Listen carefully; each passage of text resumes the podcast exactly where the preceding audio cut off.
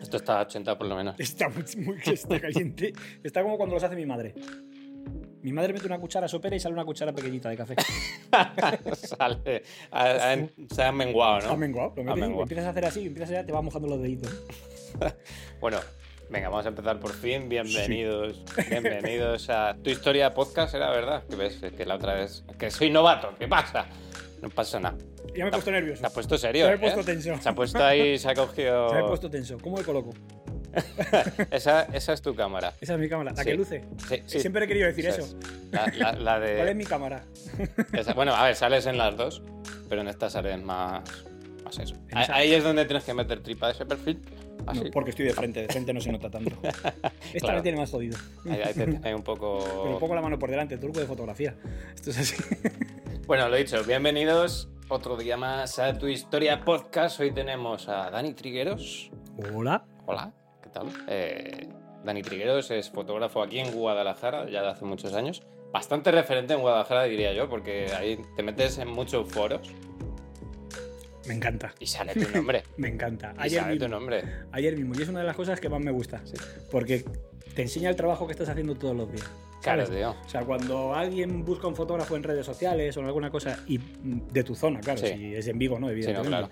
Pero de tu zona, y si hay 60 comentarios, en 40 es tu nombre, es que estás haciendo las cosas bien.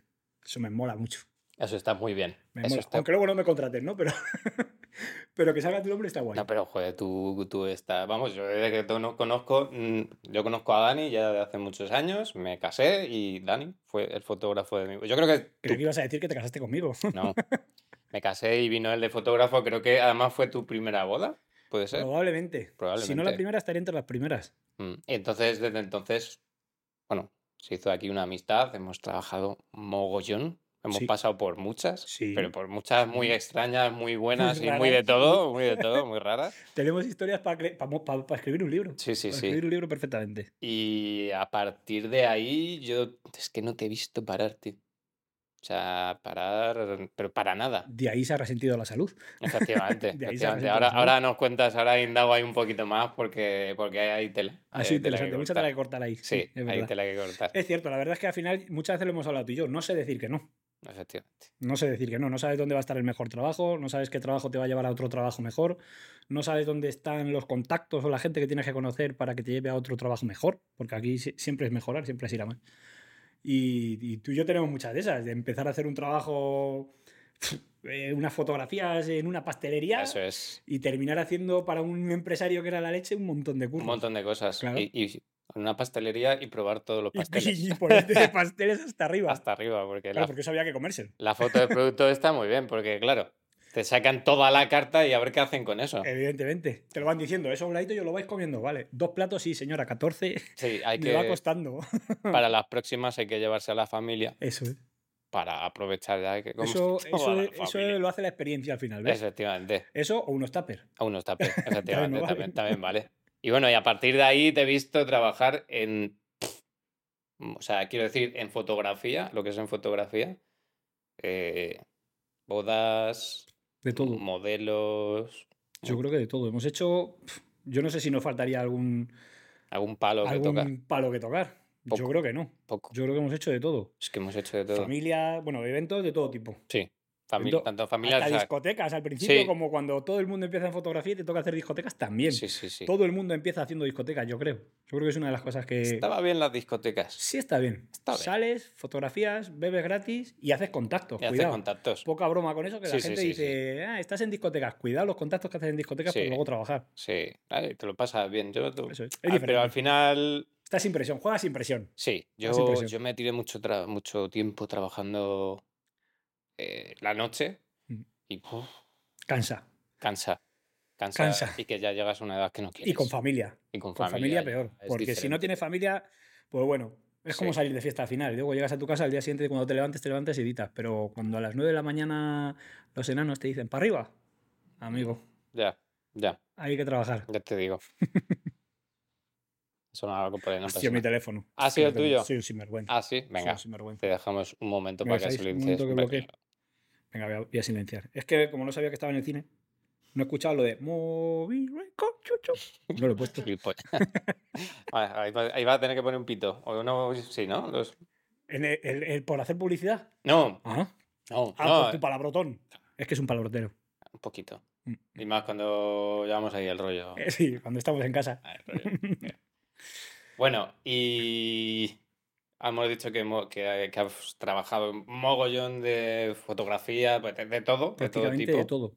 Ahora, Eventos locos, eventos de, de un día para otro, eventos de ir a Portugal a trabajar para una marca de refrescos conocida, que no se puede decir porque hacemos publicidad, ¿no? solo del café. Y ir a hacer las fotos, volver. A mí lo que más me gusta es eso, ese tipo de trabajos de los que entregas la tarjeta. Ah, sí, Llegas, te pegas un currazo, entregas la tarjeta, cobras y dices hasta luego, Mari Carmen. No tienes ni que editar. eso es lo mejor. Eso es lo mejor que hay en el mundo. Tú has tra- trabajado, venga. Y a correr. A tomar por culo. Que luego la gente se le olvida el trabajo que tenemos detrás. Sí, sí. sí. O sea, es un son- trabajo que está un poco eh, eh, condicionado a que la gente se piensa que solo apretar un botón, Sí. no estar, bueno. Cuando empiezas a hablarle de parámetros o empiezas que no hay mucha luz, o empiezas que tal, y le empiezas a explicar cosas, dicen, ah, ah, ah, claro, Claro, la gente no sabe que, que, claro, que que esto lleva una formación. lleva una formación que es, al final, como digo yo siempre, es una lucha contra la luz. eh, la fotografía y el vídeo, al final. correcto. Y contra las leyes. Eso es. Porque al final, eh, para diferenciarte, una de las cosas que tienes que hacer es olvidarte de todo lo aprendido. O sea, ni regla de tercios, ni que si la ilumina. No, no, no me vale. Si quieres transmitir, muchas veces es saltarte precisamente todo eso que has aprendido. Esas cosillas para que se empape un poco tu propio esencia. tu propia esencia. Eso es una de las cosas que más me gusta también. Fíjate, cuando alguien te dice, vi el otro día una foto tuya a una amiga o a un amigo que sea tal, dice, y sin saber quién de quién era la foto, sabía que era tuya. Ah, sí. Ah, eso está. ha pasado varias veces y eso está muy bien porque al final estás teniendo tu propia esencia y tu propia forma de trabajar y que la gente te reconozca por cómo trabajas, no por el nombre, Ya. está muy bien. Antiguamente poníamos nosotros nuestros logos en las fotos. ¿Te acuerdas? Por- Sí. Además, eso es casi del- de- en el ABC, es lo Sí, que aprendes. ¿Eres fotógrafo? No, ahora tienes que marcar todas tus fotos con tu logo, que se vea tu logo en todos lados. ¿Para qué? Para que, claro, Es absurdo, yo ya no lo pongo en ninguno. eso es. En ninguno. Porque al final, si la quieren coger, la van a coger. Eso alguna es una chorrada. la Si no recortas un poquito y la quitas. Y si no sabes un poquito de Photoshop, tardas en quitarla un segundo y Sí, medio. ahora con la inteligencia artificial, pues flipas. ya no te sea, falta. no, eh, no sobramos los fotógrafos. sí, ya no, casi, no, no, ya te- casi sobramos. Es que te la mejora la Claro. foto y te la expande. O sea, te expande la foto y te la mejora y, Y te, y te interpreta lo que quiere interpretarte Sí. y flipas en colores. Y Es dices, que ¿tú es ¿cómo no he visto yo esto? Ya ves, qué miedo, ¿eh? Qué O miedo. sea, mola porque mola trabajar con ello porque es... Pero ¿dónde está el techo? Pero ¿dónde está el techo? No hay y, techo. o sea, es que... buah. Nos hemos puesto muy intensos. ¿eh? Bueno, sí, ¿no? Es que, es que la inteligencia artificial es que da ha, para... venido, ha venido para quedarse y para liarla muy parda. Sí, ¿eh? da para dos horas de podcast mínimo. Mínimo. Tres. Y con cafés así como estos que, que no hay un dios que se beba. Bueno, ya, ya poco a poco se va dejando, ¿eh? Mm. Mucho de verdad. Bueno, pues... Ah, podemos seguir hablando. Sí. No, quemaba mucho. no, no estaba tan, tan durito, estaba... Estaba bien. Bueno, ¿y qué tal llevaste tú? Aquí sabes que voy ahí a... Vas a ir a ahondar. Te Sí. estoy viendo que vas a ir a ahondar. ¿Qué tal llevaste tú la, el tema este de- del COVID, la fotografía en el COVID? Pues para una persona como yo, que, que está súper acostumbrada a estar continuamente con ello, fue una explosión en la cabeza. O sea, era como estar todo el día trabajando, todo el día haciendo cosas, todo el día intentando ver, pues eso, enlazar un trabajo con otro, Mm. buscando clientes, tal. A de repente parar y tener la cámara ahí y no saber qué hacer, pues al final yo me, me, me dediqué un poco a jugar en redes. Me dediqué, yo, vamos, tú incluso jugaste alguna de ellas también, yo creo. Sí, puede ser. Me dediqué a jugar un poco en redes y a, y a hacer eh, em, experimentos, a enredar y que la gente colaborase y participase. Y a- bueno, hacíamos concursos, hacíamos- nos lo pasábamos bien. Venga, pues de- tenemos dos días para hacer fotografía eh, de alta velocidad. A ver qué, qué saca cada uno en su casa, con lo que tengáis en casa. Y la verdad es que la gente participaba y molaba. Es que molaba la mucho. gente estaba muy encerrada, Y, entonces... pf, y lo que te estoy diciendo, para una persona como yo, que soy muy activo, que estoy siempre. No soy. ¿Cómo se dice esto? Que- hiperactivo. ¿Hiperactivo? No soy hiperactivo, pero podría pasar casi por ello perfectamente, porque siempre estoy haciendo algo, no, no sé estarme quieto. Mm, De repente sentarte así y decir, no puedo salir ni a la calle. ya. Pues, pues investigando y haciendo. Y, y TikTok. Y TikTok. Que TikTok nos vino muy bien en esa época también. Sí. Aparte de que, bueno, yo personalmente luego ya sabes que lo pillé y lo pillé mal. Eso es lo que te iba a decir, que justo que pillaste. Además, yo recuerdo que tenía una sesión y dije, bueno, fui a hacer la sesión y, y te pasé el material para que te entretuvieras entretener, también tú. para entretenerme editando, es Sí, verdad. sí, además te, te, te pegó fuerte a ti el COVID. Pues estuve 11 días ingresado. Los tres primeros en la UCI y en 11 días 11 kilos, perdí. Y estar... mm, Yo, yo lo recuerdo de estar en ese momento, en el que además fue en la primera oleada, cuando prácticamente no se sabía nada. Estar en el hospital de aquí de Guadalajara con los dos brazos, pues con tres vías en uno y tres vías en otro. En la UCI metido. Eh, me dejaban tener el móvil para poder hablar con mi familia. Y yo ver entrar a señores mayores, que veía entrar a muchos señores mayores y salir, pero o sea, en horas. Fue un poco... Y tú ahí, claro. Claro, y yo... Es cierto que a mí, nada más entrar, me empezaron a, a inyectar muchas cosas y, y yo se lo dije a la enfermera, digo, madre mía, me encuentro súper bien. Digo, ahora mismo estoy, me encuentro como un toro, o sea, puedo jugar un partido de fútbol, lo que, me, lo que queráis. Me dice, no te vengas arriba, que es adrenalina. Oh, Dice, te hemos metido adrenalina, te hemos metido un montón de cosas, porque yo entré con mucha, con mucha falta de oxígeno en los, en los pulmones. Yo tenía los dos pulmones hasta la mitad, cristalizados completamente. Uh, Y luego, de hecho, me ha sabía. costado. Sí. Y luego, bueno, me enseñaban las radiografías y, y yo decía, qué mal se me está poniendo la cosa. hostias. Y, y es cierto que luego, después de eso, después de superarlo todo y pasarlo todo, me tiré cerca de año, año y pico con secuelas de, sobre todo de asfixia, de no poder hacer todas las cosas que yo hacía. O sea, de en cuanto que andaba un poco, hacía un poco más de la cuenta, pues tenía que parar porque me fatigaba muchísimo. Gracias a Dios se pasó ya. Pero bueno, ya sabes que venía encaminado un montón de cosas que no me habían pasado nunca en mi vida. Las encaminé todas seguidas y bueno, pues ese año fue yo creo que el año de decir, pues si no paras, te voy a parar. Eso, efectivamente. Además, eh, recuerdo que, bueno, nosotros al final, siempre Dani y yo somos como búhos, trabajamos mucho por la noche, o sea, sabemos que a lo mejor a las 2 de la mañana no vamos a hablar y sabemos que estamos editando o alguna cual, mierda y cual. eso te mando te- un mensaje, me escribes a las 2 o a las 3. Sí, Marco, ¿qué? o sea, Sí, sé, sí, que estamos, sé que estamos trabajando. entonces, eh, sé que también eso te afectó bastante. No sé si por ahí también vino el tema de, por lo que te digo, una, La parálisis. una parálisis. Sí, me vino del estrés. A mí de lo que me dijeron era que era del estrés. A ver, a mí ten en cuenta que se me acumuló. O sea, yo en mi vida me había pasado nada, no había tocado un hospital, no había estado enfermo nunca, pero venía de una, de una etapa de trabajo mm, brutal. O sea, era sin parar todos los días, a todas horas, acostándome súper tarde, durmiendo tres horas diarias, una barbaridad. Y sí es cierto que pillé, pillé, me acuerdo que to- todo empezó como una anécdota. Yo siempre digo, lo primero era, era anécdota. Me cogí el virus del boca mano pie de Oh. los niños Es verdad, no que a mí acordaba. me hizo polvo. O sea, a mí se me cayeron las 20 uñas. O sea, todas las manos llenas, los el paladar, las plantas de los pies y las uñas de las manos y de los pies se me cayeron. O sea, una, un destrozo, me hizo un destrozo.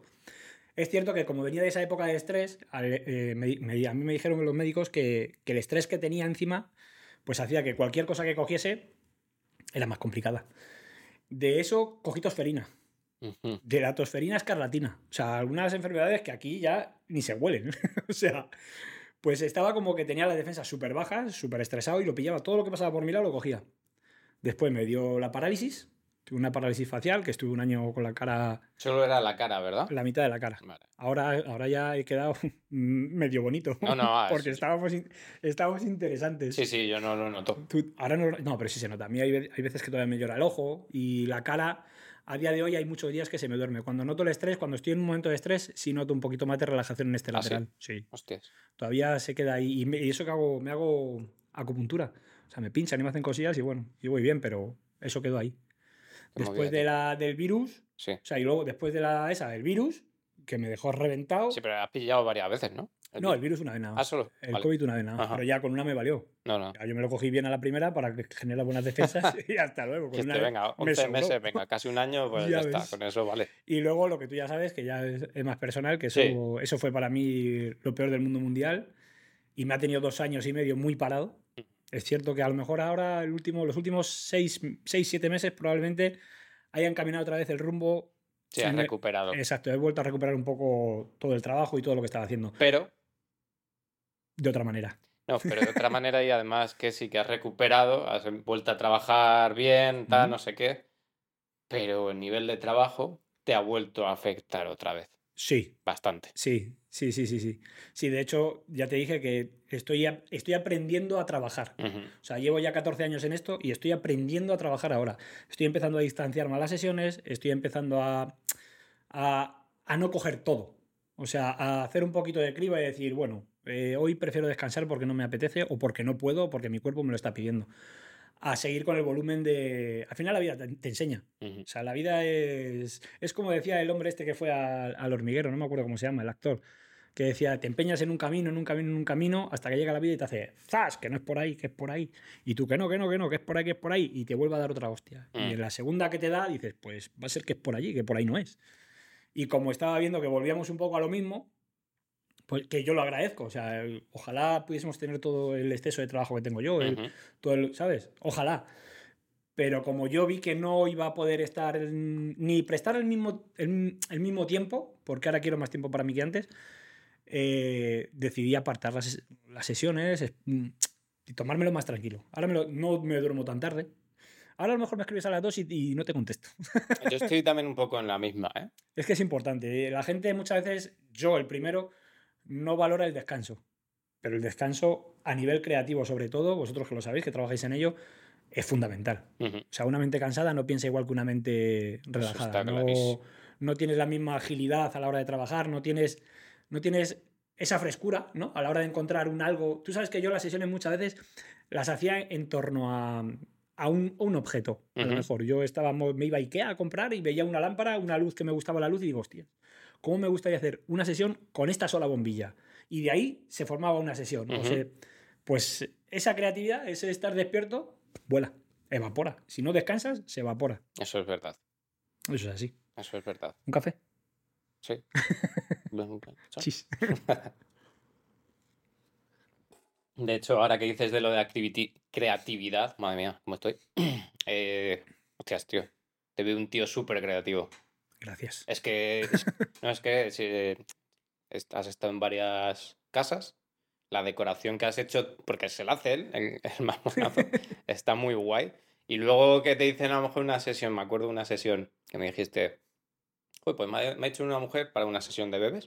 Ujú. Bebés creo que era, o a lo mejor un niño ya un poquito. Bueno, dijeron, pues es que me gustaría em, hacer una sesión, el niño que fuera un, un aviador con un- Piloto. y un avión y, y- y tú no dices que no, o sea, dices, ¿tienes te, te preguntan, ¿tienes avión? Sí, sí, sí, sí, sí, sí, sí, todo así, y te coges y, y con cuatro maderas y, no sé ese qué, mismo día por la tarde me voy y me hago un avión. te haces un avión. Claro. Y queda, vamos, que Y, flipas. y es así, es- y es lo que te digo. eh. Estoy empezando a aprender a decir, eh, puedo hacerlo, pero esta semana no, la que viene. ¿sabes? Para poder hacer el avión tranquilamente y poder hacer, o sea, dosificar de otra manera. Tú sabes que yo creo que una de las cosas que probablemente más me pueda representar es la cara. Es la cara. Tú sabes Sí. que hemos hecho sesiones en sitios impensables Sí, simplemente por el hecho de ir y decir, el no ya le tenemos.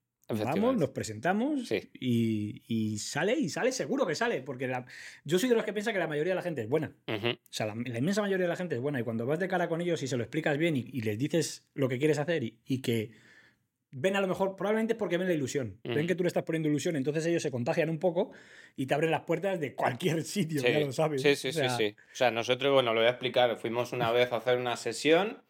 Yo en esa época estaba como fotógrafo también. Y bueno, había unas chicas que querían hacerse fotos y cogimos y dijimos, ¿dónde?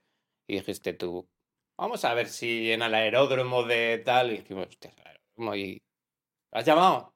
No, no, nosotros vamos allí y, y ya está. Y llegamos allí. Si no van a abrir.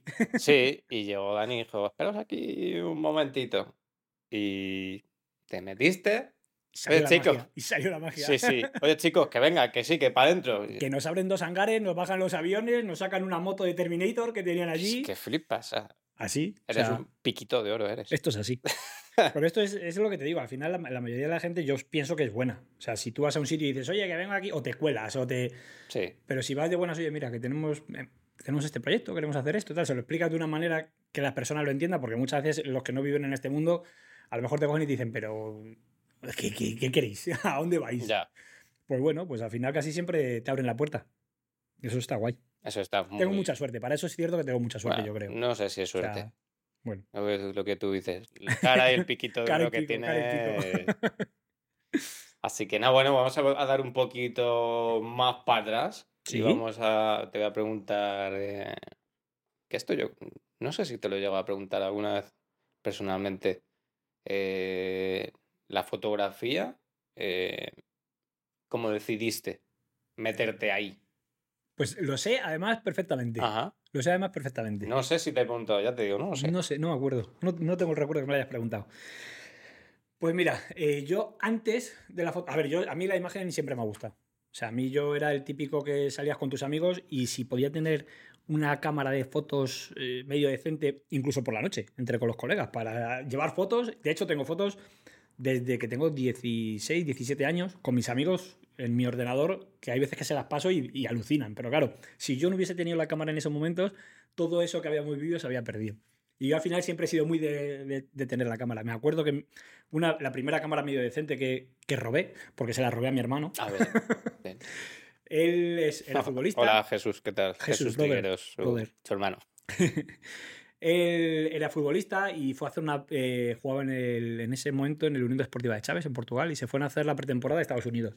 Y pues lo típico, vas a Estados Unidos y empiezas a bichear. En esa época era todo oro lo que había allí. Bueno, y ahora nada más que otro nivel, claro.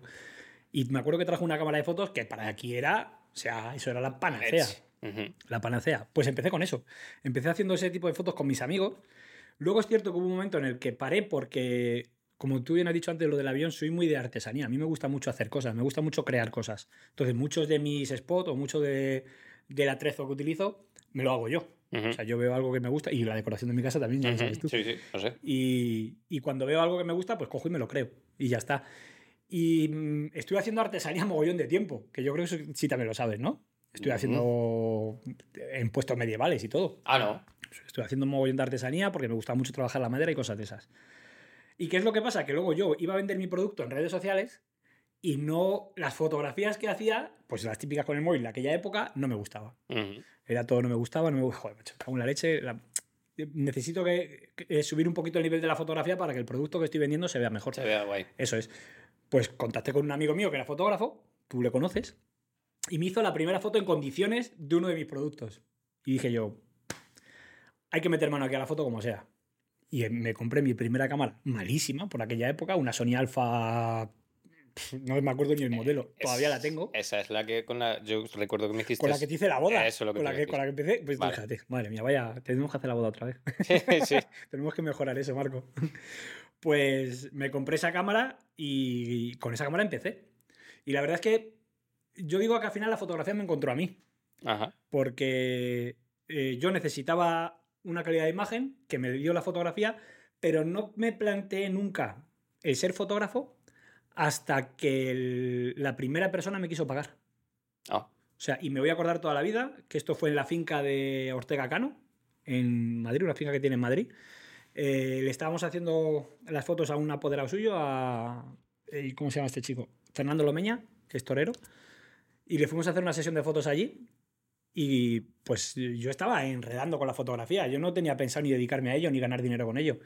Pero claro, el, el chico ya me dijo, bueno, ¿y qué te debo? Y dije yo, "Ah, o sea, que esto se paga, esto se- con, con esto se puede vivir, se puede ganar dinero con esto.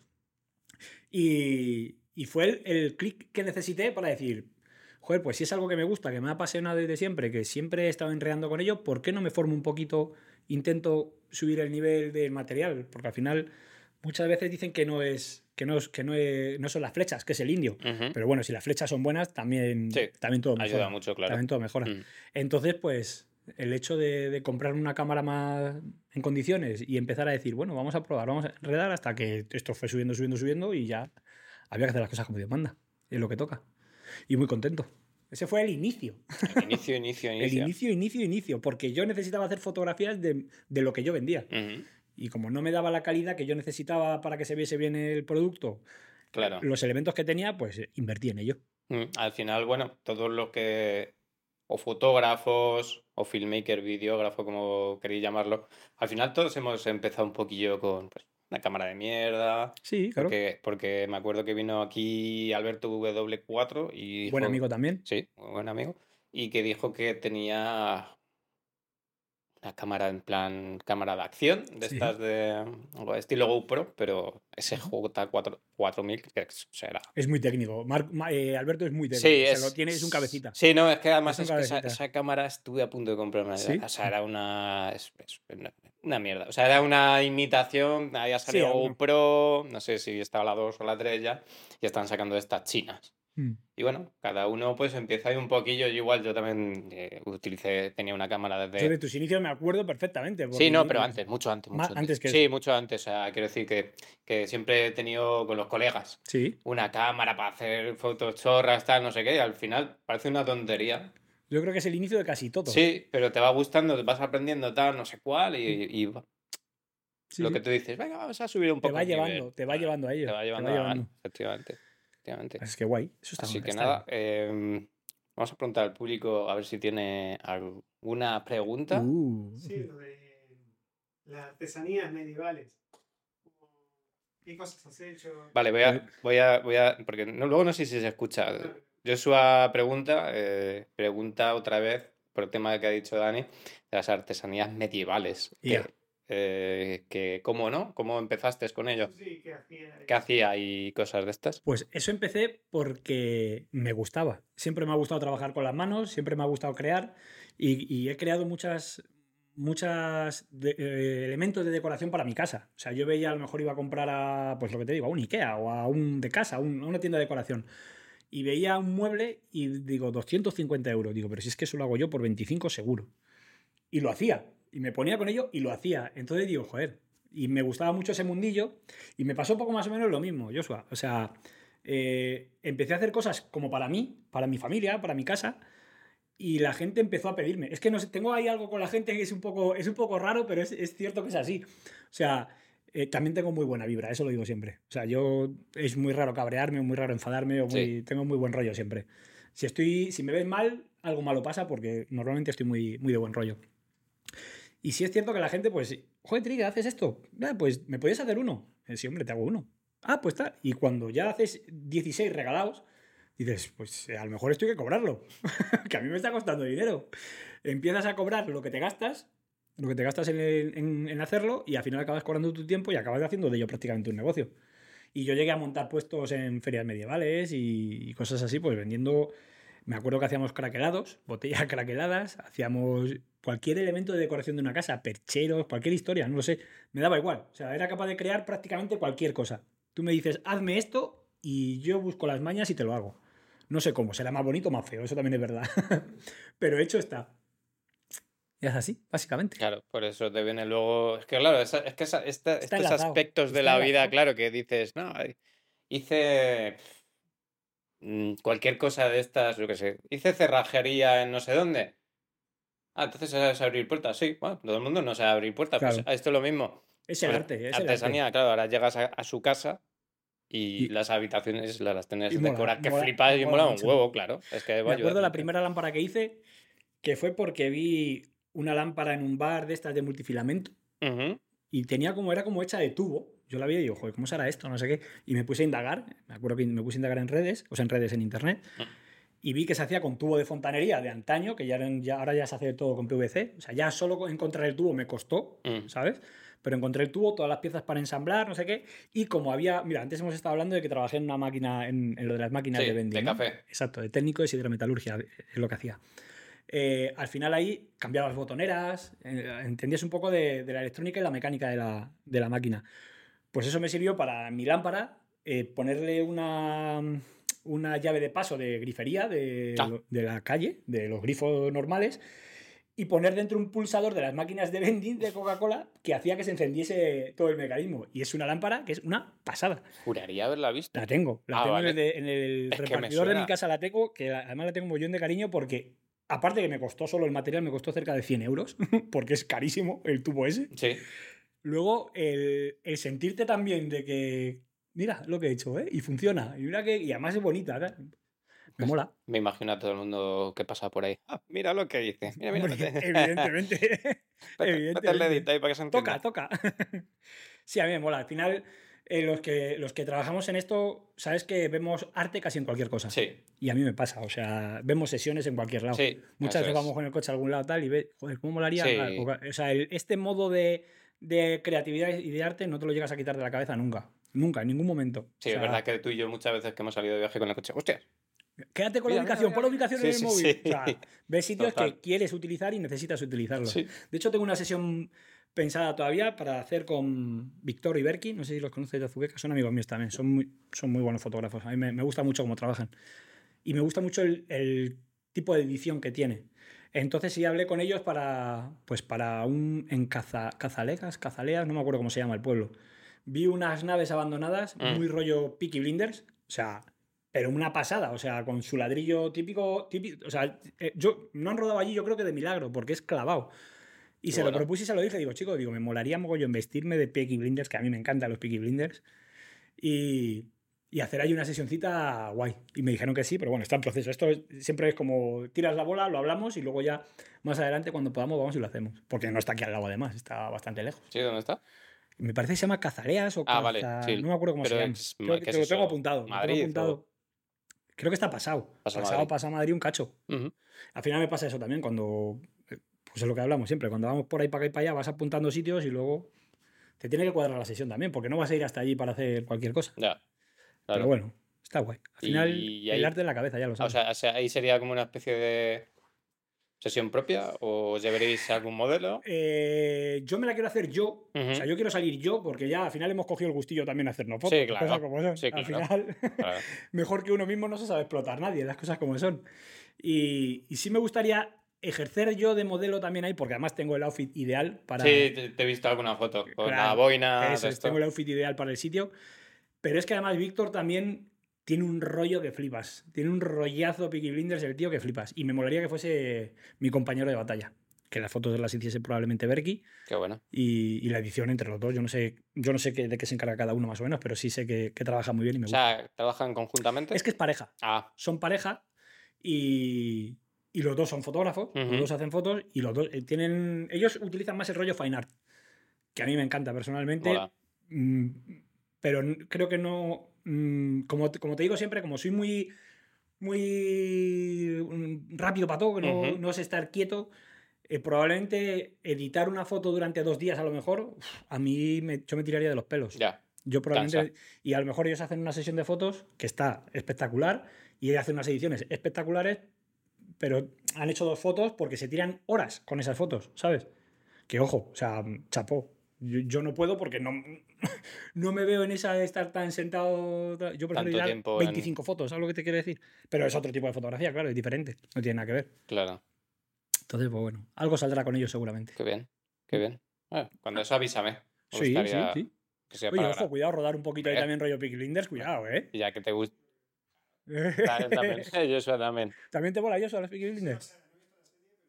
No has visto la pero le hemos- ya, ¿No has visto la Antes serie? estábamos hablando de ello. Para tirarle. O sea, vamos a ver.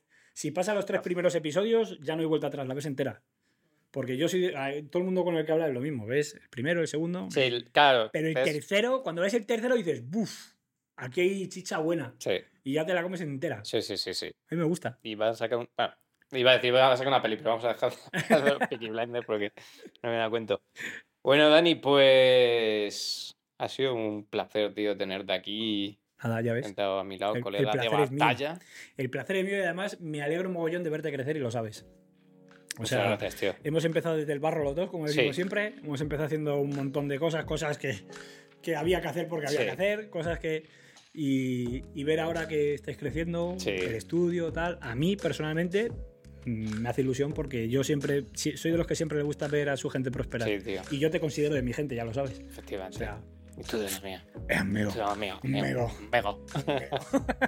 Esto el que sepa quién, Esto es, quién solo es Dani. Lo pues, sabe poca gente, lo de sí. amigo lo sabe poca sí, gente. es- Yo solo digo amigo a mis amigos. sí. Así que nada, chicos, espero que os haya gustado. Un fuerte aplauso para Dani Trigueros. Gracias. Esto luego lo hacemos ahí. pa. Ah, hay una ovación. Por favor. Así que nada, ha sido lo dicho, tío. Ha sido un verdadero placer y Muchas gracias. espero que te pases algún futuro más por aquí. Hablamos más. Sí, cositas. sí, yo, ya ves, teniendo tiempo, Ahora que me estoy gestionando mejor, Bien, bien. probablemente saquemos tiempo. Ya que sí. Muy bien, chicos. Muchas Así- gracias. Es un placer, chicos. Muchas gracias.